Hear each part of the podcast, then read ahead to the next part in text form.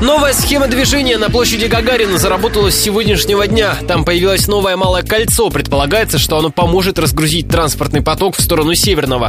Так ли это, выяснил патрульный радио Ростова Даниил Калинин. Он пронаблюдал, как к новой схеме отнеслись водители. Новая развязка позволяет водителям проехать с Ворошиловского напрямую к Текучево, минуя проспект Нагибина. За движением транспорта на площади Гагарина я пронаблюдал примерно четверть часа. За это время по новой дороге проехало всего три машины машины.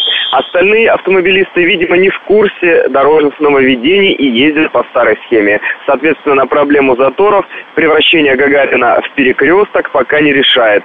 Возможно, когда развязка заработает на полную мощность, станет проще тем, кто едет с Ворошиловского на Нагибина. При этом те, кто едет в сторону Текучева, все равно будут попадать в дорожный затор, как минимум утром.